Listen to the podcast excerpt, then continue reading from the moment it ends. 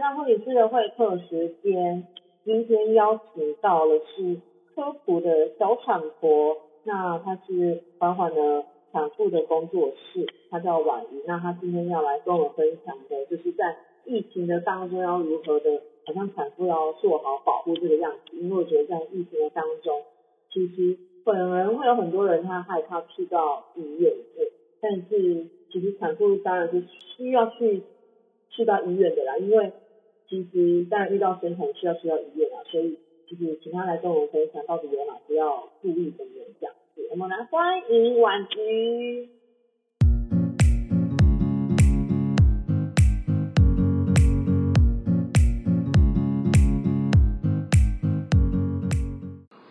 大家好，我是科普小产婆，那也是缓缓孕产工作室的创办人谢婉瑜助产师。那很高兴应恩典护理站的邀请，那我就像刚刚恩典护理站他的引言，就是这段时间其实，呃，对于孕产妇每个家庭都有相当大的不同，呃，相当大的冲击，因为台湾过去在这一年间，就像世界上防疫的乌托邦，防疫的。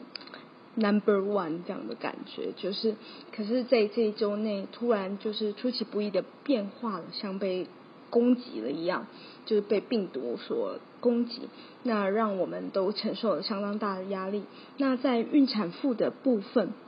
其实就是我们就是说，我们牵涉到的是一个家庭，除了妈妈本身的生命、宝宝的生命。还有整个家族家庭的期待，其实这都让嗯怀孕这个段落非这个阶段，不论是去做产检或者面临要生产，其实压力真的相当的大。好，那在我们的题目的第一题当中，我们就说因疫情目前产检医院有哪些变化？那我会。就我所知道的部分提供讯息，那其他的部分，但是呃，我也请各位听众妈妈们，呃，在这个疫情的变化的各个医院的政策实施上，必须要保持弹性。所谓的弹性，就是哎，不是我现在就是不是科普小产婆现在讲了这样子之后就没有变化了哦，真的可能不断的每一家医院都是不断的在滚雪球的变化，那也。在我所提供大部分的讯息以外，如果你不是在这些医院产检，也鼓励你，你直接打电话去他们的门诊部，或打电话去诊所，或打电话去产房去询问目前最新的防疫政策，这会跟你最有关系，而且能够最回答到你正确的消息。好，那我们就说，因疫情目前产检医院会有哪些变化？在门诊的部分。呃，因为我所在工作的就是以呃台大医院，就是或者是我所知道的比较是台北的医学中心的现况。好，那呃其他的部分可能也要就是就是像我刚刚说的，大家要主动的去做询问。好，在门诊的部分呢，基本上就是当然去之前戴口罩，请嗯保持社交距离这些。进去以后，产检医院它可能呃。他就是，当然他会要你登记一些资料，然后有一些产妇，她可能在预约时间上，哎，医师可能本来过去可能两周就回诊，或者是三周回诊，医师可能会主动帮你，哎，稍微延后一点，可能就是哎变成四周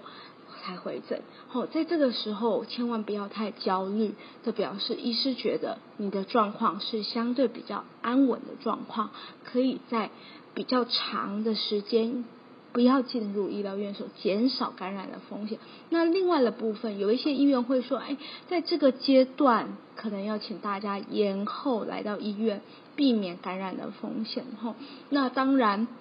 我们必须说，撇除掉一些有时效性的，我们说所谓的时效性的检查，就是等一下在自我照顾的部分会再提到。从有时效性的检查，像是在怀孕初期的初级唐氏症筛检，啊，好比或者是那个叫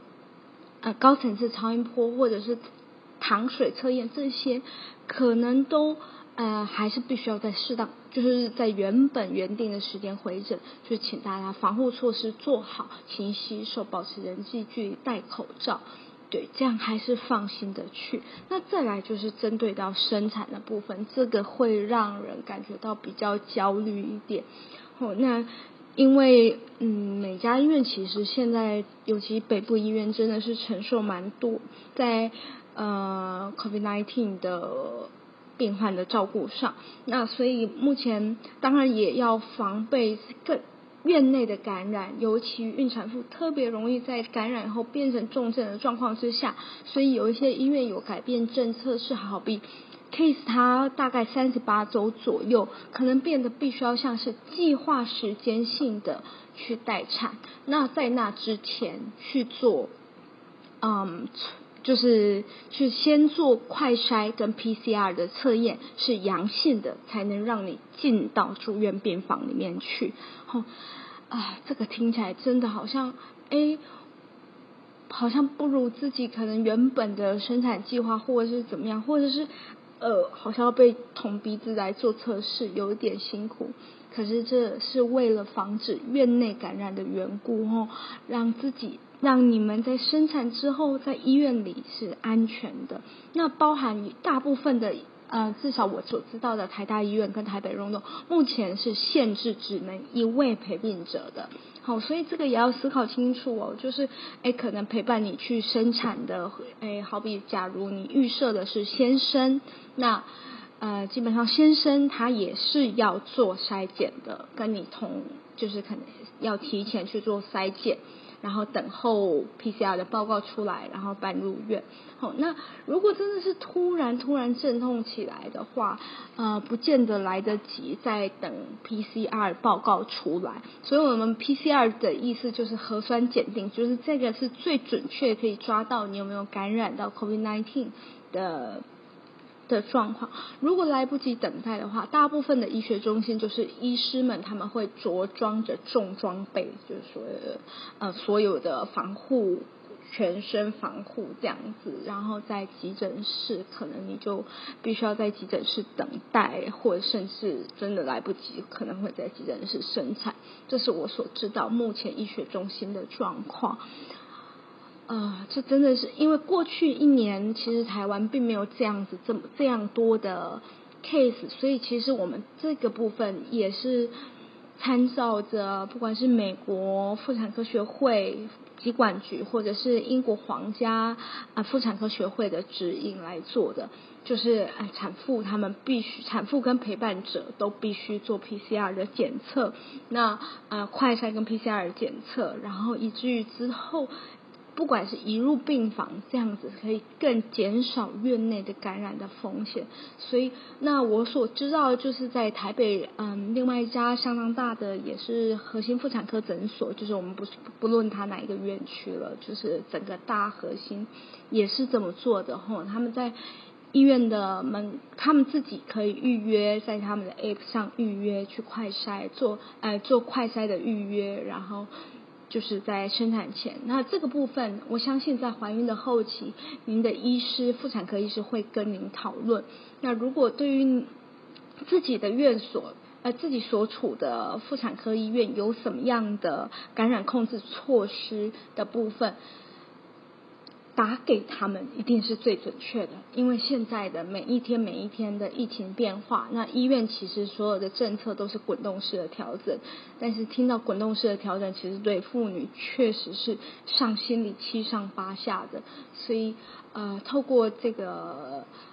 呃，就是我们的资讯的提供，希望能够大家我们能够知识就是力量，这是暂时的，我们一定可以平安的度过。哇，真的是非常感谢婉瑜的分享。我觉得刚刚听下来，觉得说在这样子一个疫情的当中，其实是不单单只是好像很多的医院要去做应变而已，但其实对于民众、对于产妇来讲，也是需要去做应变的。那刚刚有提到第二个问题是要讲 WHO 过去一年针对孕产妇染疫的统计嘛？因为我觉得这当然就是要去。观察一些国外的病例这个样子，那当然在台湾的前几天也有碰到，就是某家医院，然后这个孕产妇她是真的是确诊 COVID-19 的，然后也差不多可以，其实宝宝也差不多足月了啦，所以那时候也是大家都全副武装，然后为这位产妇接生这个样子。那当然接生之后，宝宝就要跟妈妈是隔离的状态，然后呃，而且那时候也有帮宝宝去检测这个有没有 COVID-19 的一个确诊。那好显示宝宝他是健康的状态，他也没有染疫，所以而且在